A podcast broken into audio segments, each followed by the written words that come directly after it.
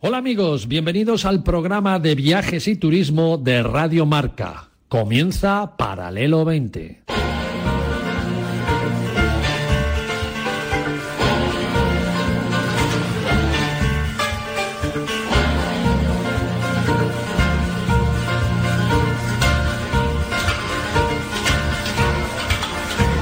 Paralelo 20.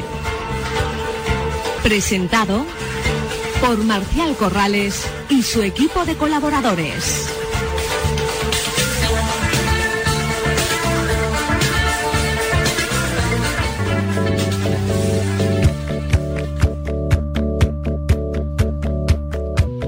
Muy buenos días, amigos y amigas oyentes del Paralelo 20.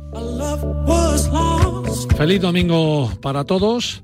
Y como siempre, el primer abrazo y los primeros buenos días son para nuestros amigos de la isla de La Palma, la isla bonita. La semana pasada le pedimos al dios Vulcano que fuera benévolo con nuestros hermanos canarios y parece que esto le ha enfurecido un poquito más. Y el Cumbre Vieja ha sido y está siendo más devastador todavía que lo había sido hasta, hasta estos momentos. Seguimos de cerca los acontecimientos y desde aquí nuestro más sincero deseo de que todo pare pronto, que el volcán se tranquilice y podamos empezar a reconstruir vidas, hogares, proyectos, sueños. Así lo queremos de corazón.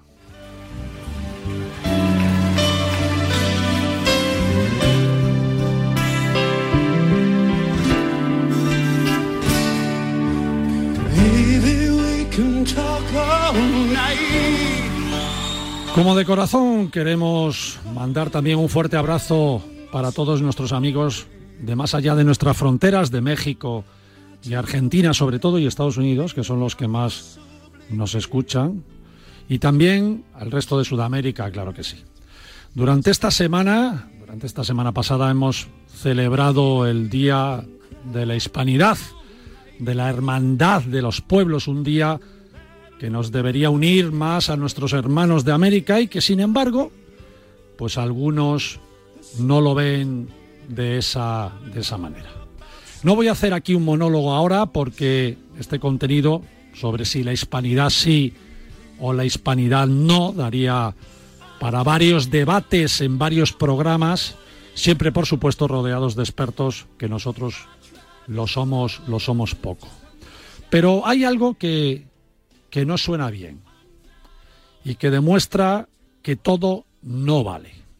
Destruir las estatuas de Colón, alentado el tema por algunos partidarios de ir contra la historia en tierras americanas y de ir incluso en contra de España con políticos que desde aquí invitan a que se, a que se haga esto, con sus declaraciones al respecto. Pues no, no, no me parece nada coherente. Se podría entender tal vez el ir contra los que fueron conquistadores, pero no ir en contra de los que fueron descubridores. Porque diseñar el mapa de nuestro planeta, descubrir cómo era el mundo en que vivimos, nuevas rutas comerciales, abrir los caminos entre las poblaciones, eso no debería ser objetivo de destrucción. Ir contra Colón es como rechazar lo que somos y hemos llegado a ser como humanidad. Y si no estamos contentos de lo que somos como humanidad, pues corrijámoslo mirando al futuro y no echando la vista atrás y culpando a quien no lo merece. Porque repito, tal vez a los conquistadores, a Pizarro, a Hernán Cortés, a Orellana, por nombrar a los españoles, porque si comenzamos con los ingleses, con los portugueses o con los mismos americanos, no pararíamos. Pero por quedarnos en el Día de la Hispanidad, a los conquistadores, por ejemplo, pues se les podría sentar en un banquillo de los acusados, pero a Colón, al capitán Cook, a Neil Armstrong, a Gagarin, a Admussen, a Marco Polo, a Magallanes, que gracias a ellos hemos abierto el mundo y se abrió el mundo, les vamos a hacer culpables de los que otros hicieron con sus descubrimientos. Y todavía las protestas de Sudamérica contra la conquista pues puede tener su sentido. Sería, repito, motivo de debate. Pero ver a los americanos de Estados Unidos destruir las estatuas de Colón y sustituirlas por la de una indígena, y manteniendo en su historial al general Custer, al séptimo de caballería, a los irlandeses colonos que masacraron tribus y generaciones enteras no solo de indios, sino hasta de búfalos. Y manteniéndoles además como héroes y haciendo películas orgullosos del American Style. ¿De eso no hay protestas? Porque viajas a Sudamérica y la raza indígena se ve y se nota cotidianamente. Pero es que en Estados Unidos para ver un indio hay que ir a sitios muy determinados, muy concretos. Eso sí que fue un exterminio. ¿Y, qué pasa? ¿Que Colón tiene la culpa? Bueno, visto lo visto, para algunos sí la tuvo.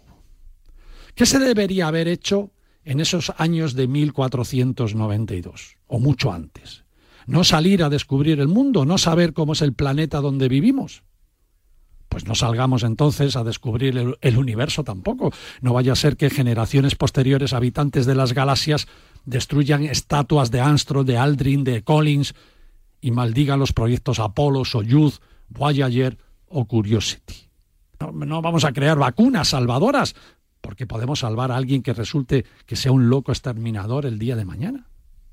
Y si vamos contra la historia, ¿por qué mantener en pie las pirámides de Egipto que fueron un símbolo de la injusticia laboral? ¿O Jerusalén objetivo de guerras religiosas? Destruyamos el Hospital Zendal de Madrid porque había colonias españolas por todo el mundo. Y además lo de la vacuna es una lata. O dejemos de comer sushi por la invasión de Japón en Manchuria.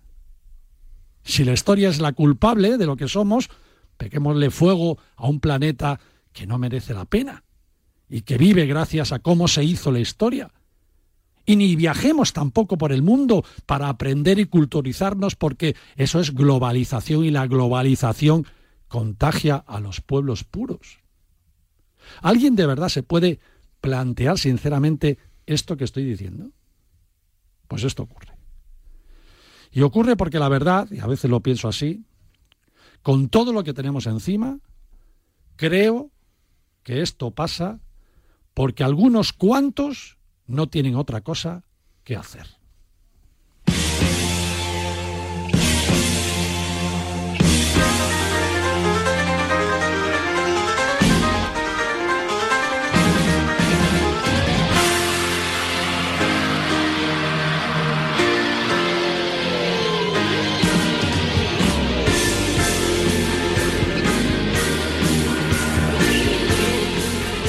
Fíjate cómo suena esto, María. Me encanta.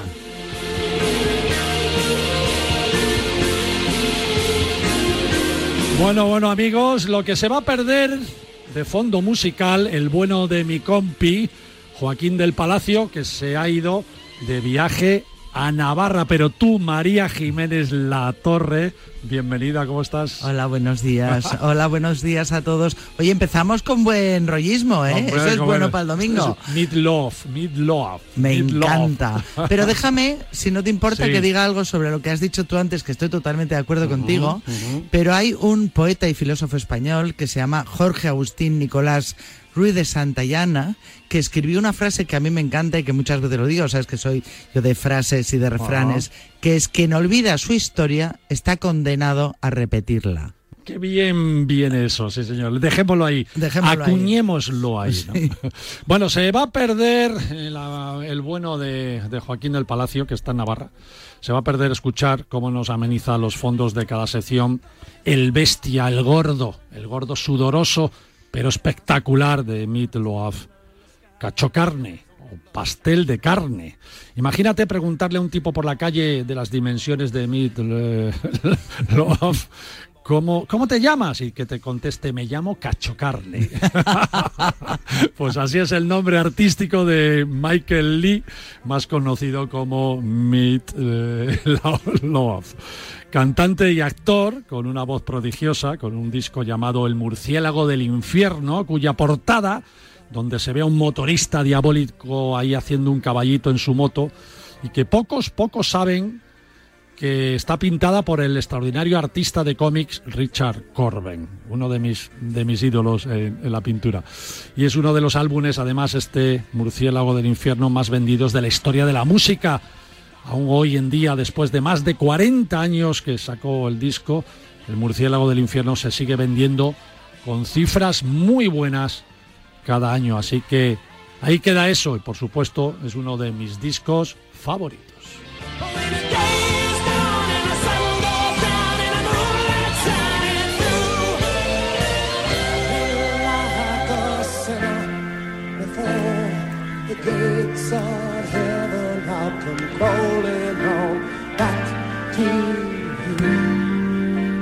María, contigo hoy receta Sí, sí. Y Salón Gourmet en Madrid. Exactamente. En tu sección de kilómetro cero. Exacto, ahí tenemos. Vamos a empezar con el otoño, que ya empieza a apetecer el platito de cuchara, ¿no? Sí, sí, sí, por supuesto. Vamos. Una recetita.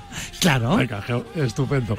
Y también veremos lo bueno que ha creado Ice Golf, la Asociación Española de Jugadores Seniors de Golf, y la empresa Andus, que Andus Evans que nos invitaron a una rueda de prensa para presentarnos un producto que en Estados Unidos es un éxito y que aquí lo será pronto, exclusivo para los, jugadores de tercera edad, para los seniors jugadores de golf. Y María, ¿tú sabes dónde está Transnistria? Pues la verdad es que no, me has pillado total. Tú y, y, 40 millones de españoles. Pues Transnistria es uno de esos países que están, pero no existen territorios que están en un limbo jurídico que ni son provincias de nada ni son país, pero son independientes, tienen su gobierno, su parlamento, su ejército, pero bueno, que mejor nos lo cuente en su momento Clara Guruwol, del blog Guruwol, el paso del gurú se llama, que estará con nosotros en la segunda parte del programa y que acaba de venir de allí mismo, de Transnistria, así que a ver qué, qué, qué, qué nos cuenta, qué nos cuenta. Y con esta mezcla de marcha total y romanticismo que nos ofrece en cada una de sus canciones el grandote del Midlove, pues despegamos en paralelo 20 directos, directos al golf.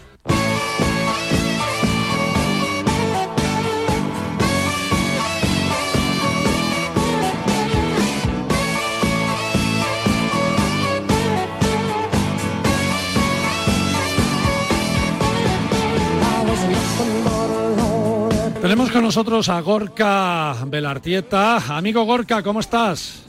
Buenos días, buenos días Marcial y a todos los acompañantes. ¿Te pillo, por ahí de, ¿Te pillo por ahí de viaje, de golf en golf o no?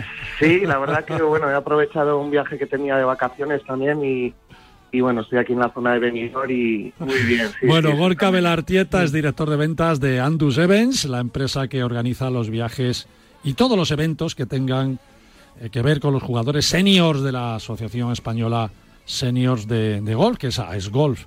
Así que bienvenido, Gorka. Muchísimas gracias por darnos la oportunidad de, entrar en abierto en una entrevista. No, la oportunidad no la diste tú en presentarnos este producto en la rueda de prensa, que además, eh, gracias eh, por esta invitación, por supuesto, que nos hiciste para presentarnos ahí vuestra iniciativa. Y de paso ya jugamos al golf y anda, y resulta que voy y gano. eras, el, eras el favorito, ¿eh? Eras el favorito. Pero bueno, en, el en, el próximo lo tendrás más difícil. Bueno, quedé tercero, ¿eh? Quedé tercero. No, no está mal, no está mal. Bueno, handicap ganó Jorge, creo, pero bueno, sí, sí, estuvo muy bien. Oye, Gorka, cuéntanos, ¿cómo, ¿cómo surge esta idea que, que le, la ponéis en práctica desde Andus, Andus Events y que es toda una iniciativa? Cuéntanos un poquito. Correcto. Pues mira, nosotros venimos de una empresa de San Sebastián, eh, que es la central, que se llama Harina Express, en la cual ya llevamos pues 20 años trabajando un poquito los servicios mm, urgentes puerta a puerta para toda Europa, España y Marruecos.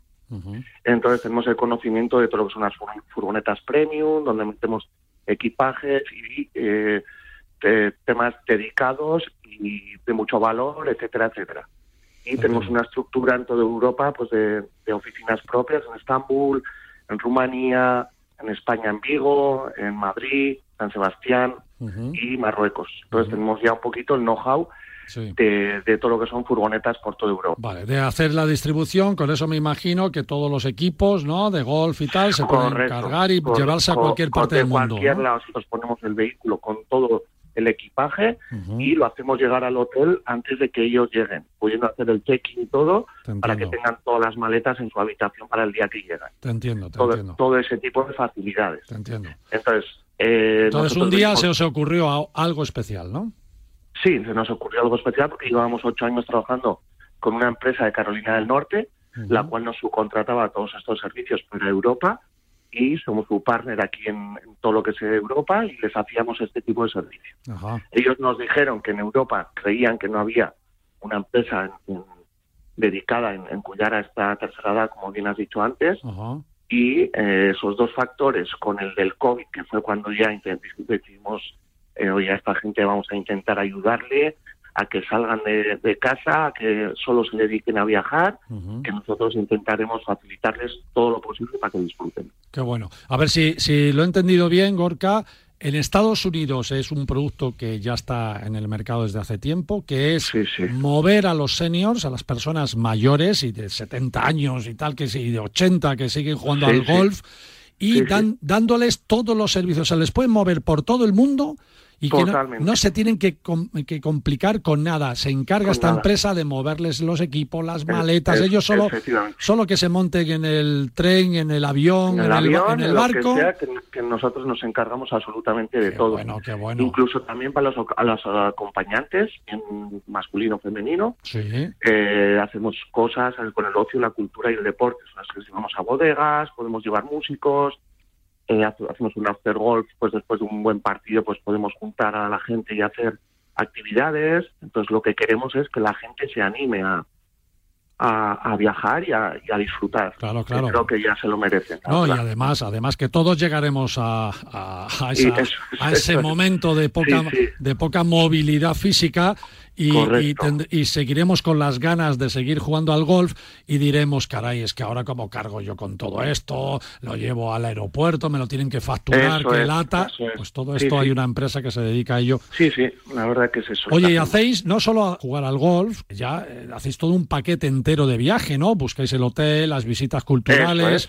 Eso es, nos adaptamos a todos los presupuestos. Si quieren ir grupos de 10, 15, 20, hasta 100 personas, pues buscamos absolutamente todos y nosotros nos encargamos un poquito de hablar con los campos de gol, los green fees, eh, todo lo que son los check-ins de los hoteles, alternativas a esos viajes, porque hay gente que quiera jugar a golf y otra que no. Y hacemos un, llave en mano que decimos nosotros y les preparamos absolutamente todo. Un viaje, un viaje turístico y los acompañantes se van a ver la ciudad, a visitar los museos y tal, y, el senior de turno jugador pues está jugando. en el campo y luego se juntan en el hotel o si queremos ir a ver un museo, si queremos hacer un, un cualquier actividad, pues se hace. Tenéis ahí ya un viajecito que yo vi en la rueda de prensa, una salida ahí muy especial, Salamanca y Cáceres. Oye, ahí buen jamón, ¿eh? Ahí para el 17 de noviembre tenemos ahí tres, cuatro días en Salamanca y Cáceres, que junto a Esgolf, que nos han ayudado un poquito en organizar este viaje, pues pues tenemos a un precio muy asequible, pues es tres Greenpeace y cuatro, cuatro noches en, en dos hotelazos, vamos, en Salamanca. O sea, y golf, golf y turismo. En Salamanca. Golf, y turismo y, after golf también, que haremos, hay visitas ya preparadas, están todo, todo en la web. De hecho, ya ayer tuvimos ya unas cuentas llamadas y reservas. Qué bueno. Además, creo que no hay muchos torneos en ese mes. Es una fecha que, bueno, que puede ser buena para, para aprovechar el viaje. Bueno, yo si me lo permites, yo si me lo permites, Gorka, que yo sé que tú eres uh, discreto, yo diré que está en 300 euros por persona. Correcto. Creo que son 303. 303. sí, exactamente. más exactamente, sí. Y ahí incluye todo, ahí incluye, bueno, pues... Ahí incluyen los, lo que son hoteles con desayuno claro. y eh, incluyen los green fees. Y luego tenemos una serie de y suplementos... Dos, y, dos visitas, y dos visitas, eh, turísticas, así que es un paquete muy, muy completo, claro que sí. Sí, sí. El hotel es el Doña Brígida en Salamanca y el Barceló Quinto Centenario en Cáceres. Bueno, muy buenos hoteles, por cierto, los dos. ¿eh? Gorka, de verdad, eh, te prometí que te traía a la radio porque me gustó. A mí cuando yo voy a los sitios y me gusta algo, digo, esto hay que contárselo a la gente. Que es una iniciativa que, yo la apoyo. Desde aquí tienes todo, todo, todo nuestro apoyo. Por supuesto, Radio Marca con, el, deporte, pero sobre todo con el deporte y el turismo, que es lo que tú estás haciendo realmente desde Andus. ¿eh? sí, eso es, eso es. Muy bien, Gorka, amigo. Pues nada, Pues un, un- minutito. Quería agradecer a Sí. la Asociación de Ice Golf por, por todo el trato que tuvimos con ellos y todas las facilidades que nos han dado.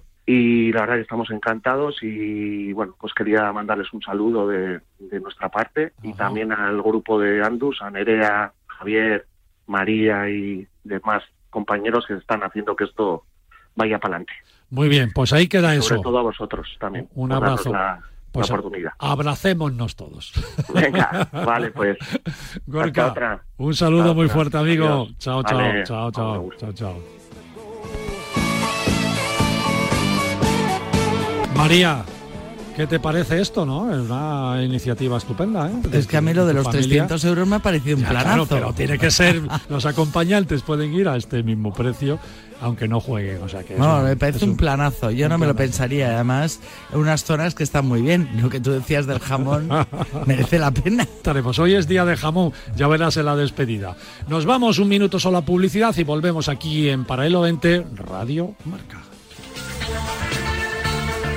Viaja con nosotros en Paralelo 20. Aprenderás a ver, no solo a mirar.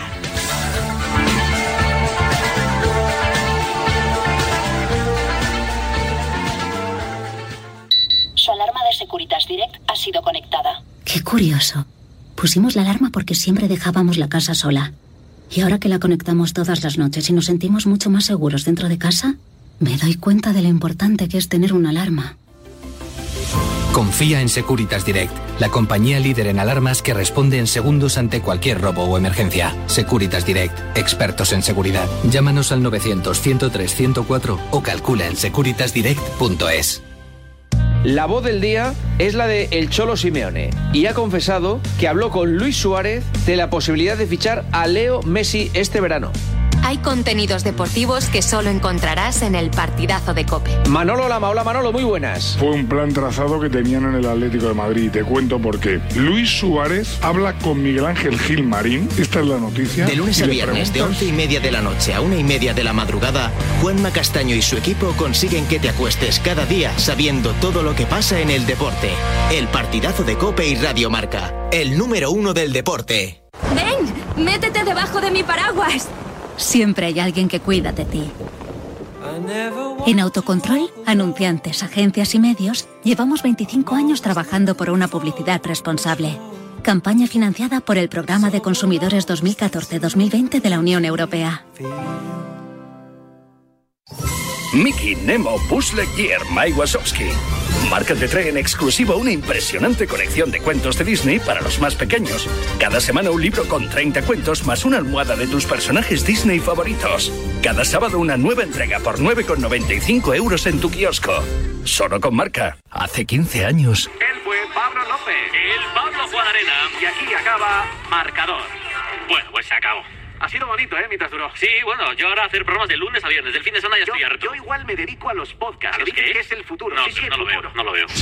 Oh, menos mal que os encuentro aquí. Tenéis que venir conmigo. ¿A dónde? Esa no es la pregunta, la pregunta es ¿a cuándo? ¿A cuándo? ¡Al futuro! ¿Pero qué pasa en el futuro, Doc? ¿Nos volvemos gilipollas o algo parecido? La liga está en peligro. Las estrellas se han ido. Ha habido una pandemia y necesitamos un revulsivo. ¿Una pandemia? ¿Qué es eso? Subid al DeLorean. Nos apuntamos. Oye, pero necesitaremos nuevos micrófonos, ¿no? ¿A dónde vamos?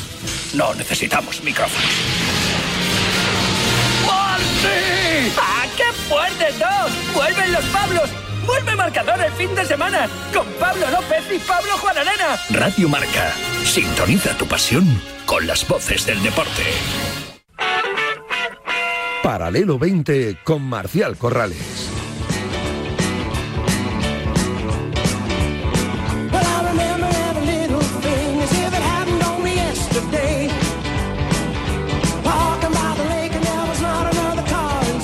Bienvenidos amigos, después de este pequeño corte publicitario, permitirme que salude ahí eh, detrás del cristal eh, al técnico Luis Beamut, que le tenemos hoy con nosotros. Luis, muy buena música, amigo. Enhorabuena. Porque está sonando la famosísima Paradise by Car de Midlove eh, con Carla De Vito, que en directo es genial y se le, se la nota también que es actriz como él. Si podéis ver el vídeo en YouTube, amigos, buscarlo y disfrutar de este Paradise Biker.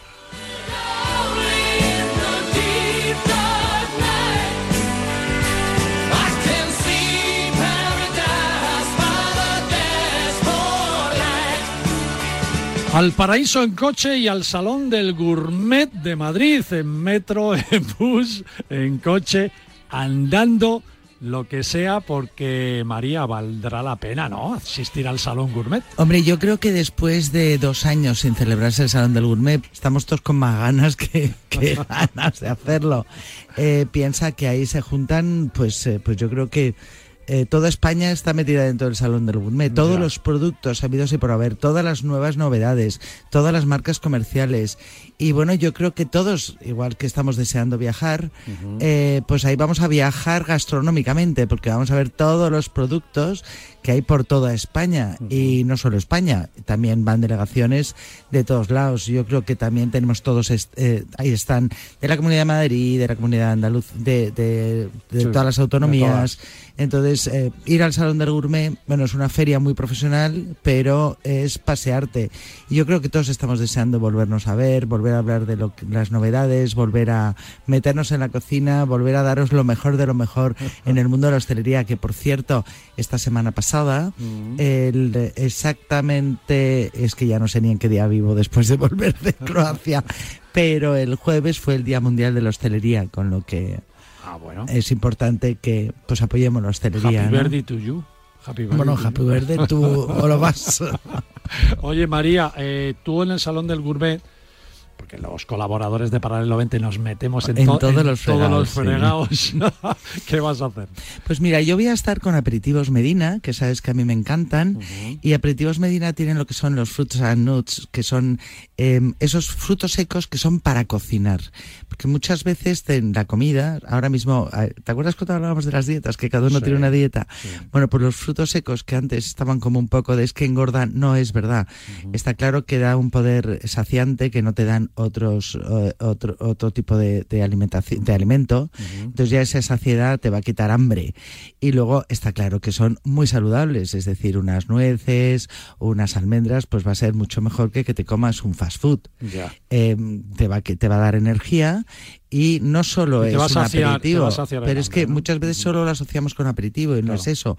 O con postres, que está muy bien hacer pues un bizcocho con nueces o lo que hemos hecho toda la vida, pero ¿por qué no meterlo en tus ensaladas? ¿Por qué no meterlo en, en tus cremas? Le va a dar un toque. ¿Por qué no hacer un crujiente de un pescado solo con frutos secos? Qué bueno que eso. está buenísimo. Entonces, pues vamos a hacer, yo voy a estar haciendo show cooking todos los días, menos el miércoles, que estará Sergio Fernández Fernández es más divertido que yo, pero yo soy encantadora. Eh, voy a estar todos los días, entre los dos creo que os vamos a sorprender con recetas nuevas en donde vais a probar que el cook and nut se puede meter tanto en salado como en dulce. Luego voy a estar en Gastronomía Solidaria. Gastronomía Solidaria es una asociación de cocineros sin ánimo de lucro, que nos metemos ahí todos, que somos todos, eh, pues todos estamos chalados, pues que los cocineros estamos chalados. En donde debe ser por los vapores, sí, debe de ser. hay que es que para, para estar en esta profesión es tan loco es muy complicado. Entonces, eh, lo que hacemos es sacar a, gente, a, chavales en, en riesgo de exclusión y les enseñamos un oficio que es cocina, y luego los metemos en nuestros restaurantes. Entonces yo creo que eso está muy bien porque muchas veces es eh, la cuando haces una obra benéfica es yo creo que es mucho más interesante el dar una caña para que pesquen que darles directamente el pez. Sin duda. Porque eso es, es más a largo plazo. También estaré en, en Albe, también estaré en... Bueno, estoy muy empleada. También estaré con Rafael Salgado. Con lo que, bueno, va a ser una feria interesante. Vamos a tener mucho, mucho que ver. Bueno, si queréis conocer personalmente, aunque muchos la conocéis, por de televisión, a María Jiménez la torre, por supuesto, pero si la queréis saludar, oye, yo te escucho en Radio Marca y tal, pues ahí en el Salón del Gourmet podéis acercar a ella y darle la vara. Me encantará.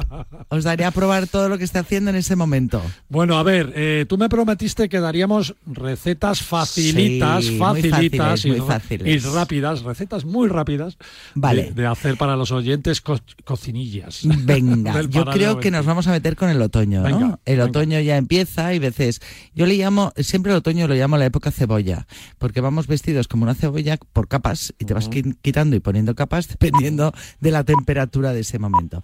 Pero ya empieza a, apetecer el plato de cuchara. No, no nos vamos a ir a un plato de cuchara súper contundente, pero nos vamos a ir a un plato de cuchara con producto de temporada. ¿Qué verdura tenemos ahora mismo? Pues está clarísimo, la calabaza. Es más, la calabaza se ha, hecho, se ha puesto muy de moda por Halloween, pero es que la calabaza se ha comido de toda la vida en España, que a mí me sorprende mucho. Una crema de calabaza es maravillosa. También daremos recetas, más recetas con calabaza. La calabaza es de donde se ha sacado siempre el cabello de ángel, que habrás oído mil veces hablar del cabello de ángel. Pues viene de la calabaza. La calabaza es muy versátil, es eh, vamos, yo desde luego, es una hortaliza que mucha gente no sabe que es de la misma familia que, por ejemplo, el melón. Ah, sí, no ah, es del melón, el pepino, el calabacín, pues es de esa misma familia. A ver, que lo he escrito porque eso se me iba a olvidar es de la familia de las curcubitáceas. ¿Has visto? que me lo he estudiado para que veas que hago los deberes. Pero vamos con la eh, con esta receta que os va a gustar. Como todavía no hace mucho frío, no le vamos a meter cárnicos, sino que lo vamos a hacer todo de verduras. No es porque seamos veganos ni nada de nada, pero también nos sirve para los veganos. Entonces, vamos a usar un cuarto de kilo de garbanzos. A ver, yo esta receta la uso para cuatro. A mí no me gusta dar cantidades porque hay gente que come más y hay gente que come menos. Yo os digo que esto para cuatro, pero a lo mejor en vuestra casa os vale para seis o os vale para dos. También depende si va a ser plato único o lo vais a combinar con otros platos. Pero vamos, cuarto de kilo de garbanzos. No somos cocinillas, los compramos en bote, que tienes marcas estupendas que ya están hechos. Lo único que cuando los abras, lávalos bien. Medio kilo de patatas, un cuarto de kilo de judías verdes, cuatro peras. ¿Peras? Sí, un cuarto de kilo de calabaza. Eh, un tomate maduro que vamos a rallar, vamos a usar una cebolla, aceite, agua, sal, pimentón de la vera, azafrán y hierbabuena. Anda que no te estoy dando todos los productos españoles. Entonces, si vamos a utilizar garbanzo porque nos lo han regalado, acordaros que el garbanzo lo tenemos que poner en remojo la noche anterior y con bicarbonato y siempre en agua templada, no en agua fría. Otro día tenemos un especial de legumbres y hablamos de cómo se remojan todas las legumbres. Ahora Mm, directamente es eso. Si queremos al día siguiente, lavamos bien los garbanzos, los ponemos en agua. Si los vamos a cocer nosotros, eh, coceremos esos garbanzos con una hojita de laurel y un poco de sal 45 minutos. Y si lo vamos a usar en bote, directamente ponemos los garbanzos en agua y cuando rompan a cocer, le echamos las patatas cascadas, es decir, troceadas. Le echamos la pera eh, también en trozos y trozos de calabaza. Y lo dejamos cocer. Eso van a ser aproximadamente, calcular que unos 40 minutos cuando veamos que están blanditas y al mismo tiempo vamos a hacer el sofrito. Sabéis que en España es importantísimo hacer un buen sofrito. ¿Qué hacemos? Cortamos bien la cebollita, que es muy fácil, eso no hace falta. La cebollita bien cortada. Que no se corta bien, pues la cortas varias veces. Y si no, usas una máquina. Cortamos la, la cebolla, la sofreímos bien, le echamos el tomatito, ese que hemos rayado ya, un tomate de estos que ya dices, este para ensalada no me vale, ese, ese me vale.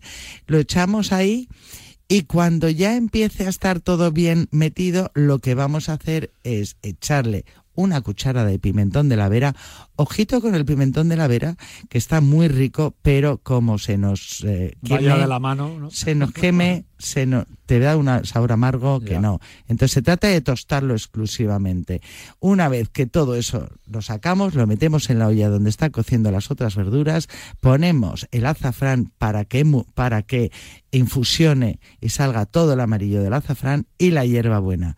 Lo probáis y luego me contáis. ¿Y luego se tritura eso y todo? ¿Para qué? nada, nada, nada, ya está. Ah, Lo dejas que cueza todo para que se junten los sabores, que van a ser cinco minutillos, y a servir a la mesa. Entonces tienes el toque dulce de la pera, el toque dulce de la calabaza, tiene las judías verdes, tiene las patatas. Mira que yo soy poco de calabaza, pero tal y como lo cuentas... La hierbabuena, el, el garbanzo, es un plato de cuchara. el garbanzo me encanta. Bueno, pues es un plato de cuchara espectacular porque tienes, tienes legumbre, es un plato que tienes de todo, es decir, estás metiendo todo lo esencial que necesitas para una comida. Eh, realmente no metes proteína, pero es que te da igual porque tienes la legumbre, tienes las verduras, tienes fruta, lo tienes todo. Y luego, bueno, si quieres, pues empiezas con un jamón bueno de primero, de aperitivo, y ya le has metido la proteína. ¿Cómo llamamos a este plato? Esto se llama olla gitana o olla murciana. Mm, en España se habla mucho de ollas. Creía que te ibas a inventar el nombre, pero resulta que, está catalogado. Sí, sí, se llama olla gitana o olla murciana.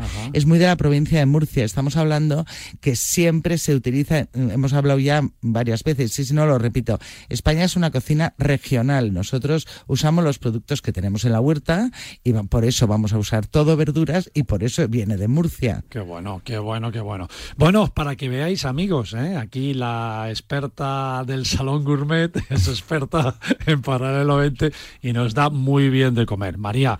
Es fácil la receta, no, veas que no. Sí, sí, sí. Bueno, lo que pasa es que como a partir de mañana ya en la web de Paralelo 20 tenéis el programa grabado y ahí podéis entrar en la web entre el lunes y el martes, entréis en la web, cogéis eh, el audio de la entrevista de María y tomáis nota bien, porque bueno, no, son muchos productos, ¿eh? yo creía que había menos. Bueno, cuando tú me mandes el audio, si no, yo también lo cuelgo en mis redes y doy todos los detalles de la receta para que los tengan. Es verdad. Pero vamos, es fácil y si no queréis cocer los garbanzos, de bote. Siempre. Y eso, mira, vamos a hacer un programa de los lo que hay que tener en las despensas. Venga, eso para la próxima. Venga, genial. Prepáratelo ahí bien, bien preparado porque si te dejo el micro nos eh, llena todo el programa de comida. Oye, María, por cierto, por cierto, ¿tú sabes dónde está Transnistria? Me lo has dicho antes y sigo dándole vueltas, no tengo ni idea. ¿Y tú sabes lo que se come en Transnistria? Tampoco, y me gustaría saberlo, me encuentro bastante perdida. Bueno, pues vamos a ver con Clara de Guruwolk qué es esto de Transnistria, dónde está y qué se come por lo menos. Entramos con ella.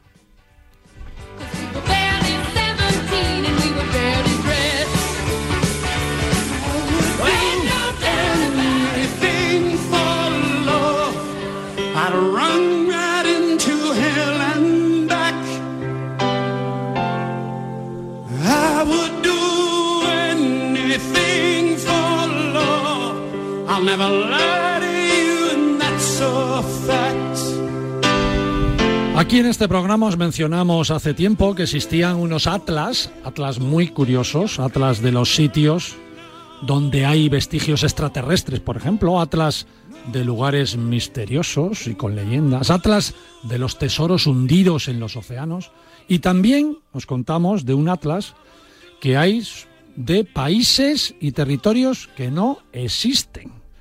Eh, no lo tengo a mano ahora mismo, pero estoy seguro que en este atlas se marcaría Transnistria. Y es que esa zona del este de Europa, en donde antes era existía la Unión Soviética y ahora son provincias convertidas en, en países, pues a veces es difícil situar en el mapa y saber quién es una y cuál es otra.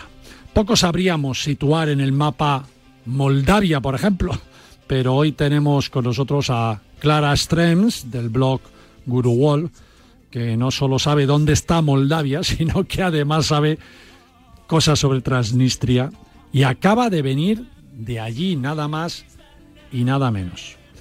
Clara, amiga, bienvenida, ¿cómo estás? Hola, muy bien. Bueno, te quería decir eh, del blog de las sandalias de Ulises. Bueno, de, las sandalias de, Ulises, es verdad. Pero lo de Wall, tú firmas también como Clara Wall, ¿no? Eh, ya, pero bueno, eh, porque soy la responsable de comunicación de la empresa, ah. pero el, blog, eh, donde hay artículos sobre Transnistria y sobre los 51 pues países en los que está, es lasandaliasdeulises.com. Te vuelvo a presentar. Bienvenidos, amigos del Paralelo 20. Las sandalias de Ulises con Clara Enstrem. A ver, cuéntanos, has venido de allí, de Transnistria, y, y bueno, quiero, quiero recordar a los amigos oyentes eh, que Clara estuvo en Paralelo 20 junto con Carlos Ferrer del blog On The Go y Carlos Martínez, Carlos el viajero, que los tres hicieron mucho para salvar a Fátima, la guía turística, la, guía de turismo afgana, que lograron sacarla de Afganistán en pleno, en pleno conflicto, ¿no? Cuando llegaron ahí los, los talibanes y que desde Radio Marca pues eh, hicimos eh, eco, nos hicimos ecos de, su importantísimo logro. Pero hoy está aquí desde su faceta más viajera y para contarnos de un país que no existe, ¿no? Porque no existe Transnistria. Bueno, claro, les preguntas a ellos y ellos te dirán que claro que su país existe, pero bueno, realmente podríamos decir que no existe efectos prácticos porque no tiene ningún reconocimiento internacional. Entonces, bueno, es un territorio que, bueno, además de Transnistria, oficialmente se llama República Moldava de Pridnestroviana y, y, claro, es un país no reconocido. Entonces, digamos que a nivel país no existiría, pero para ellos sí, porque además tienen su propia moneda, su propio parlamento, sus propias fronteras. El ejército, su propio ejército, es increíble. Entonces, claro, a nivel práctico sí que es un país y a nivel de facto, pero a nivel de reconocimiento internacional, eh, nada. Bueno, déjame decir una anécdota, si me lo permites. A los españoles les preguntas por Transnistria y ni idea, pero si le decimos que el Real Madrid perdió en la Copa de Europa contra un club llamado Sheriff, Seguro que ya Eso sí le suena, ¿no? Y, sin saber que es el equipo de Transnistria, por, supuesto, que juega en la Liga Moldava. Es así, ¿verdad? Sí, de hecho yo creo que con lo del con lo del sheriff ha ayudado mucho a que la gente pueda ubicar un poquito más esto de Tiraspol donde está y Transnistria donde está, porque parece mentira bueno, un país mm, tan pequeño, son 4.000 kilómetros cuadrados, pero que tenga un equipo tan bueno, es que es la primera vez en su historia que se clasifican para la Champions y además llegan y van triunfando. Entonces es como muy curioso porque juegan en la Liga Moldava porque se han adscrito a, la, como si fueran un equipo moldavo porque si no, no podían jugar en Europa. Entonces eh, hay unas paradojas un poco curiosas porque es como un país que se declara independiente, pero a su vez el equipo de fútbol juega en la Liga Moldava y muchas veces la selección moldava juega en el campo del de Tiraspol. Entonces, no, muy curioso todo. No des ideas, no des ideas que tú eres de Cataluña, no des ideas. No, de Valencia, de Valencia. ah, de Valencia, perdona, es verdad. Es verdad, es verdad, perdona, perdona. no des ideas. bueno, cuéntanos Transnistria, a ver, que, ¿cuántos habitantes? Bueno, Transnistria es que además, yo, lo, desde que tú me lo contaste, me he metido ahí en Google Maps y es que es muy curioso, ¿no? Porque entre la frontera con, con, Ucrania. Sí, con Moldavia y Ucrania, sí. Exacto, con Ucrania hay un río que justo parte el país por el medio, casi. ¿no? pegado a la frontera con Ucrania y los de Transnistria han dicho, pues este territorio entre el río y la frontera con Ucrania es nuestro, ¿no? Sí, realmente el río hace como frontera natural y es, digamos, es Moldavia, el río, Transnistria y luego Ucrania. Entonces es como una delgada fina. Entonces el, nombre va un poco por ahí, el nombre que tienen ellos en moldavo, Transdniester, que es como una vez pasado el río Disniester. Entonces es como muy curioso porque ah. cruzas el río y tienes ya la frontera, pero que es una frontera de verdad. Pasas control de pasaportes, eh, a partir de ahí ya todas las matrículas, todo, todo. Además te... O sea, hay frontera, hay frontera. Sí, sí, porque además, bueno, puedes ir desde Moldavia o desde Ucrania. La forma más fácil es desde Moldavia porque es por carretera y pasas un todo el mundo tiene que parar el control tanto si son coches moldavos como si son coches transnistrios porque tienen sus propias matrículas. Y hay un control de pasaportes entonces te miran el pasaporte te preguntan las razones por las que quieres ir y cuántos días quieres el visado. Entonces si vas a estar más de un día yo estuve un par de noches tres días te piden la reserva de hotel tienes que enseñarlo y entonces te dan un papelito, porque claro, ellos no te pueden enseñar el pasaporte porque realmente no es un país oficial. Entiendo. Entonces te dan un papelito en el que te pone día que has entrado y día que tienes que salir. Entonces, porque luego a la salida te piden ese papelito y se lo quedan. Vuelve a haber un control militar otra vez y se vuelven a quedar el papel, pero, pero sin ningún problema. Yo dije, necesito visado para tres días. Y me dieron para cinco, me pidieron las reservas, pero es como son bastante más flexibles de lo que eran antes y es mucho, o sea, no, no da, o sea, no da tanto miedo más allá del control y que si eres periodista no digas que eres periodista y cosas de estas, pero no, ningún problema, no está tan militarizado como otras fronteras que a lo mejor sí, pero sí, en el momento que cruzas allí ya Mm, todo es diferente. ¿Y cuántos son? ¿Cuántos habitantes son? Deben ser pocos. Pues la verdad es que no, no lo sé muy bien, mm. pero creo que casi medio millón, o sea que son bastantes. Ah, sí, sí, sí, como medio millón, porque están ahí distribuidos de forma alargada, entonces como medio millón de personas. Mm. Bueno, ¿qué te dio por ir allí? O sea, ¿te enteraste de que era un país que no existía y dices, voy a ver qué hay por ahí o qué? Yo lo tenía en mente desde hace tiempo porque a mí me gustan mucho los países del este. Yo viví dos años en Polonia, me conozco muy bien Bielorrusia, Ucrania, ah. parte de Siberia, Rusia, entonces me gusta mucho y ya lo tenía mirado desde hace tiempo, pero claro, no tiene un acceso fácil, porque claro, llegar desde España a Moldavia ya es complicado los vuelos, luego además de Moldavia a Transnistria por carretera, entonces me cuadro bien y dije, ahora, Te entiendo, te entiendo. Bueno, me, a ver, ¿merece la pena hacer un viaje a, Moldavia? Pues tendríamos que hablar de todo el país, pero a Transnistria concretamente. Yo creo que sí, porque es un lugar completamente diferente a lo que puedas imaginar, porque claro, nada más entrar aparentemente es como vuelta a la Unión Soviética, como si no hubiera caído nunca el muro de Berlín. Claro, porque el resto de países está como huyendo de la Unión Soviética y los de Transnistria dicen, no, no, nosotros somos aquí de Unión Soviética todavía, ¿no? Porque además mantienen la hoz y el martillo tanto en la moneda como en la bandera. Entonces es la única bandera que aún lo mantiene y además estatuas de Lenin por todas partes, incluso fotografías de Stalin, que eso es muy difícil de ver, en, ni siquiera en Rusia tienen, eh, también lo puedes encontrar. Entonces aún se vive, el país está más avanzado de lo que podamos imaginar, pero lo que viene siendo las instituciones públicas y la estética, aún se puede vivir una estética muy soviética y conservan aún tabernas antiguas soviéticas en las que comes, comen locales por un euro y medio, primer plato, bebida, y todo es banderas de, de Stalin, hoces y martillos, o sea, talmente es un viaje en el tiempo, entonces eso es muy, sí que es muy interesante. A ver, Clara, que me has, empezado a hablar de comida y María me está dando aquí señales, eh, déjame preguntar qué se come por ahí. Hola, ¿cómo estás? No, es que fíjate que mientras estás hablando lo estaba buscando en Google, que Google es como el dios actual, y viene de todo, todo lo que estás hablando de la República Soviética, eh, hay fotos, eh, hablan de Moldavia, pero de la gastronomía absolutamente nada. ¿Qué se come allí? A ver, la comida es, muy sencilla porque al final es como comida de, del este sencilla, o sea, sopa de remolacha, muy parecida a la comida que pueda ser eh, rusa o, moldava, entonces es comida claro, tú de esto controlas más, te diría, lo que comí yo, por ejemplo, allí, pues eh, carne, como carne empanada, como pierogis, que los tienen tanto en, en, Rusia como en Polonia, como en Moldavia, como en Rumanía. Entonces, comida así como más, te diría más sencilla y más de frío, mucha sopa.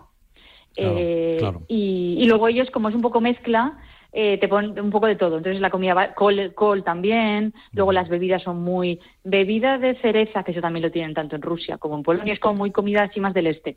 No, lo sé si gastronómicamente algún plato en concreto, pero eso es muy típico. pero... María, tienes que darte una vuelta por allí. ¿eh? Hacer show cookies de esos que haces tú allí. Con productos españoles. Que tendrá mucho, mucho de sopa de tomate, lo que llaman los niños envueltos, que a mí me hace eh, mucha gracia, que es, es, carne picada, eh, pero envuelta en col Ah. Es un plato muy contundente, es muy de la zona de Rumanía y demás, pero también por ahí en cuanto vas te dan mucha sopa muy muy fuerte en donde meten de todo, pero que te llena, para porque lleva patata, para el frío, que te reconforta, vamos. Oye, Clara, de inglés allí poco. Eh, poco, poco, poco, poco, cero, nada. Entonces, eh, lo que pasa es que lo suplen porque son muy amables. Y yo hablo un poquito de polaco, entonces yo mezclaba un poco el polaco y las cuatro palabras en ruso que pueda saber. Y más o menos sí, alguien, algo de el que sabe inglés es como enseguida cuando, ¡ay! Te ve por ahí, intenta darte conversación para que le des sus, impresiones y aquí somos gente muy tal. Y, entonces, cualquier persona que habla un poquito de inglés sería muy acogedor y si no, con el traductor de. Y, la moneda, la moneda habrá que gastarla allí porque, claro, sales de Transnistria y no, en ningún banco te cambia. ¿Allí que hay rublos o qué? Sí, el rublo transnistrio, porque además tienes obligación de cambiarlo porque no te cogen la moneda moldava y no te cogen nada. Es como, tampoco pago por tarjeta porque las tarjetas europeas internacionales tampoco, se cogen. Entonces, nada más llegas allí, como llegas por, por autobús o por tren, o sea, si llegas desde Moldavia, llegas en autobús a la estación de autobuses, y si llegas desde Ucrania, llegas por la estación de tren. Entonces, lo primero es ahí en las estaciones, hay para cambiar, cambias, cambias dinero y, eso, pues fuera del país son billetes del Monopoly, pero dentro totalmente todo en efectivo y la moneda de allí te lo cambia en el banco de allí, pero claro, como no existe, no tiene cambio internacional, entonces todo lo que no te gastes allí, pues mira, de, de recuerdo fuera, pero sí, es como muy curioso. ¿Viajaste sola? Sí. ¿Y qué tal la seguridad? Muy bien, la verdad es que luego lo miré, pero se notaba un índice de criminalidad bajísimo, muy muy segura paseando por la tarde, tarde, noche. Tendrán que hacer méritos, ¿no? Si quieren que les reconozcan, pues tendrán que hacer méritos de, pero, que son buena gente. Se, se nota, se nota que es como un ambiente muy tranquilo, muy familiar, muchas familias con niños, mucho parque, mucho jardín. Entonces yo incluso paseando me equivoqué de camino porque el GPS tampoco es que te lo ubique la mar de bien. Pues claro, me compré una tarjeta moldava y en Transnistria funciona a ratos y cuando le parece, la tarjeta SIM. Entonces ahora funciona Internet, ahora no funciona, ahora funciona Internet, ahora no funciona. Entonces paseando me equivoqué y me metí casi como en un bosque y sin ningún problema, ninguna sensación de inseguridad, eh, muy tranquilo, la gente paseando perros, Qué niños, bueno. o sea, como una vida muy muy familiar y nada, y eh, tampoco ninguna sensación de que te vayan a intentar engañar. Muy bien, yo la verdad es que en cuanto a seguridad lo recomiendo mucho, viajeros solos, mujeres viajando solas, o sea, yo me sentí súper a gusto de decir, uy, que me quedaría teletrabajar y todo aquí una temporada, si no fuera porque no tienes Yo reconocimiento cuando, internacional. cuando el partido este del Madrid con el Sheriff, que, que- que al, que al ganarle, pues, pues todo el mundo empezó ahí a entrar en, en internet a ver de dónde son estos tíos, pues eh, yo, yo lo hice y descubrí varias cosas, ¿no? Me descubrí, por ejemplo, que tienen el mejor brandy del mundo, dicen. El mejor Sí, sí, sí. brandy De hecho, di- iba bueno. a decir, de comida no, pero en cuanto a bebida, eh, uno de los mejores brandys del mundo, que es el brandy Kvint, con K, y la destilería es muy antigua, se fundó pues a finales del siglo XIX, y es la empresa más antigua que sigue en funcionamiento allí en, en ¿Te Transnistria. diste, una vuelta, ¿Te diste una vuelta ahí por la destilería o no? Y está, está en el centro, o sea que sí que es fácil y, o sea que sí, además ellos están súper orgullosos. Nuestro producto más importante, lo que mejor hacemos es exportar brandy, entonces sí. Oye, ¿y es verdad que lo- el equipo de- del Sheriff te abrió el estadio para ti sola? Sí, o sea, yo eh, contacté con ellos, que tiene un correo, tal, no sé qué, y no me contestaron nada y de repente me dijeron, vale, eh, tienes que estar tal día allí a las 10 de la mañana. Y yo una vez llegué a la puerta, el de la puerta no lo sabía, y yo, es que, y entonces con el traductor de ruso, es que me han dicho que venga. Ah, vale, vale, un momento, voy a llamar. Y cuando llamó, que sí, que sí, que vayas y que pases, y cuando, porque no hacen visitas guiadas, ni hacen nada, nada. Entonces llegué allí, ¿qué quieres ver? Y yo, todo, pues quiero ver el campo, quiero, nada, pues nada, me llevaron al césped, a los, me abrieron hasta los vestuarios. Y es que, claro, yo les iba haciendo preguntas de, ostras, están muy orgullosos de haberse clasificado a la Champions, entonces estaban como, Claro. y vamos a ir a Madrid, entonces porque fue antes de que, justo sí. los días antes de que ellos fueran a Madrid, y nada, me lo enseñaron todo, todo, todo, vestuarios, césped, la sala de trofeos, muy bien, y era Nada, como, madre mía, en una nube Les, aquí. moti- les motivaste para ganar al Real Madrid, de lo Sí, cual me alegro sí. mucho. A- amigos míos me decían, la suerte que le has dado al sheriff tú justo antes de venir, y, y muy bien, la verdad es que muy, pero es que claro, no tienen ni tienda oficial. Tuve que ir, tienen una piscina porque las instalaciones son brutales. O Bueno, estos, del estos del campo- sheriff, estos del sheriff dominan todo, todo, ¿eh? los supermercados, las Sí. gasolineras, o sea, es una macro, yo qué sé. Empresa, sí, sí, sí, Sí, sí, sí, realmente se dice que los, los que mandan realmente en Transnistria es el- la empresa Sheriff, que incluye gasolineras, esos supermercados, todo, y el equipo de fútbol, que es como el buque insignia, pero porque tiene unas instalaciones deportivas gigantescas, piscina, campos de entrenamiento, campos de fútbol. O sea, que no me extrañaría que ganaran la Champions, ¿eh? No sé yo. Bueno, ahora lo que tendrán que hacer es merchandising, ¿no? Sí, porque la tiendecita es eso, es muy pequeñita y me dijeron, sí, tenemos una tienda en la piscina. Pero claro, la piscina igual te vendían gafas de buceo, que gorritos y camisetas de algodón. O sea, era como, ostras, no sabéis aquí el filón que tenéis y no lo aprovecháis. Bueno, Clara, oye, muchas gracias. ¿eh? Qué, qué- qué buena entrevista, de verdad, que nos has hecho viajar por, por este país desconocido, Transnistria, y que seguro que lo subirás ahí a tu blog. Las sandalias de Ulises. ¿Sí o no? Sí, sí, sí. Además tengo una- un artículo contando un poco la experiencia en el campo de fútbol. O sea que para los futboleros especialmente, muy interesante. Bueno, un fuerte abrazo y te tendremos más veces con nosotros, que eres muy buena comunicadora. Ya te lo dije hace tiempo y hoy lo estás demostrando también, amiga. Muchas gracias. Muchas gracias a vosotros. Un besito luego. muy fuerte. Chao.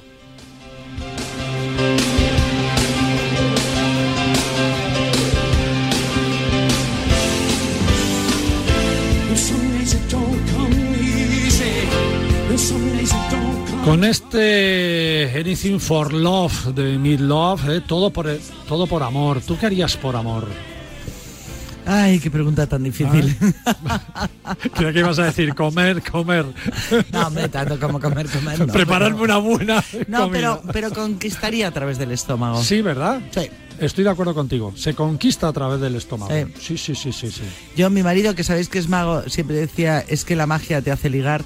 Yo creo que la comida te hace ligar mucho más. Sí, sí, sí. Sobre todo en una cena romántica bien preparada, ¿verdad? Vamos. Porque no solo es importante el contenido de lo que vas a comer, sino de cómo se expone. Todo, todo, Que eso todo. sabes tú las mucho velas, también. cómo colocas la mesa, el ambiente, las luces, la música. La música, sí, sí, sí. Así, mira, por ejemplo, como esta.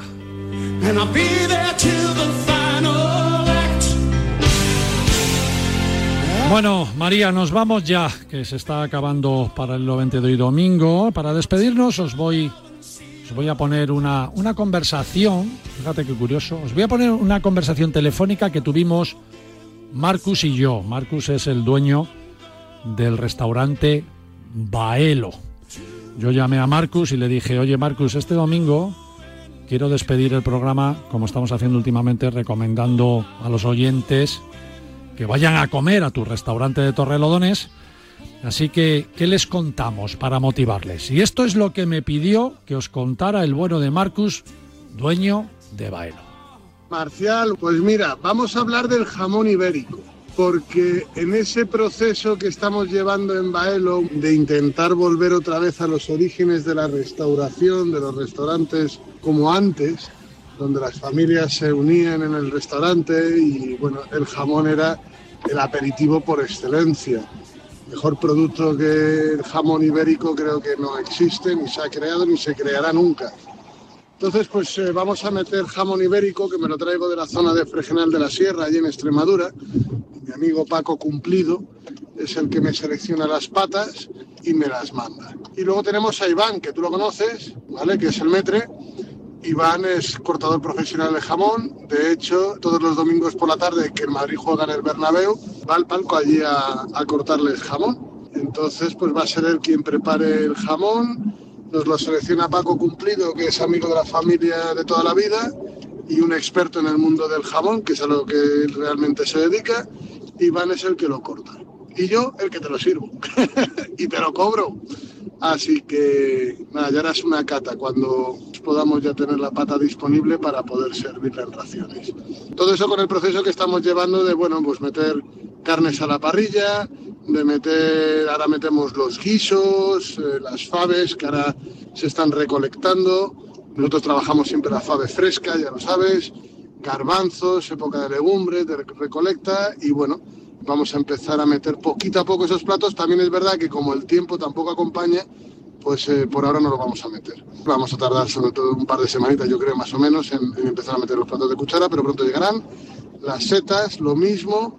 Ha habido una primera tanda ahora, pero tampoco ha sido demasiado potente. Y en cuanto llueva un poquito y vuelva a salir el solecito, pues a saco con el boletus, con la manita cesárea y bueno, con todos esos productos que son delicatessen y que son de temporada. Y ese jamón que se pega al plato, ese jamón que se degusta la bellota, ese jamón que tenemos metido nosotros en la cabeza, no el jamón que ahora te sirven ya cortado en cualquier supermercado. Yo de todas formas, en cuanto tenga la foto con Iván cortando, te mandaré foto y vídeo para que podáis moverlo también por las redes. Un abrazo muy grande. Pues ya estamos, amigo Marcus, metiendo en las redes esas fotos de ese jamón que por supuesto iré a catarlo con algún buen vino de esos que tú sabes muy bien recomendar de tu amplia carta de vinos también. Lo dicho, María. Yo voy contigo a, comer. Vamos a Baelo, aquí en Torrelodones, ¿no? La mejor manera de despedir el programa. El programa vamos, yo creo que hoy es un plan perfecto hoy domingo para ir a comer a Baelo. Pues venga, vámonos para allá. Chao, chao, amigos. Hasta el domingo que viene. Chao, chao.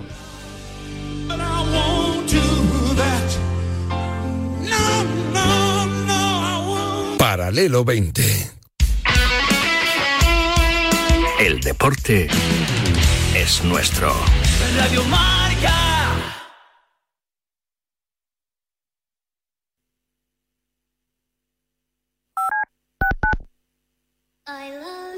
Y justo a la mitad de la mañana, cuando todo el mundo ya está informado, opinado, polemizado, llega Despierta San Francisco. Un programa de periodismo de bufanda con bufanderos, humor, discoteca Maracaibo y todo lo que puedas imaginarte de estos seres humanos encabezados por David Sánchez. Todos los días de lunes a viernes de 10 a 11 en Radio Marca. Sintoniza tu pasión con las voces del deporte. Oye, el David Sánchez este era que era del Madrid cerrado, ¿no? Sí, sí, sí, sí, sí. Es Para llegar a lo más alto hay que entrenar muchas horas, pero sobre todo hay que contar con el apoyo necesario. En el mundo hay 100 millones de niñas que tienen el poder de aprender, decidir, liderar y prosperar en su vida. ¿Quieres ayudar a una niña a que sea una futura campeona? Manda un SMS con la palabra plan al 28022 y colabora con Plan Internacional para que nazca una campeona. Reescribe su futuro, porque el deporte también es cosa de niñas. Vicente, Vicente, Vicente Cogo. El programa de Ortega de 11 a 1 todas las mañanas en Radio Marca es como un buen almuerzo. Vicente es humor, buen rollo, compañía, cumpleaños. Vicente es Vicente. Nuestro Vicente, aquí en Radio Marca, el programa de Ortega. Sintoniza tu pasión con las voces del deporte. Ni el challenge del papel higiénico, ni el de la botella. Los retos más difíciles a los que se enfrenta nuestra generación están en la vida real, como el famoso encontrar trabajo challenge o el independizarse challenge. Y aunque para superarlos necesitamos vuestro apoyo, aceptamos el reto. Súmate en aceptamoselreto.com. FAD 916 1515. Radio Marca se emoción.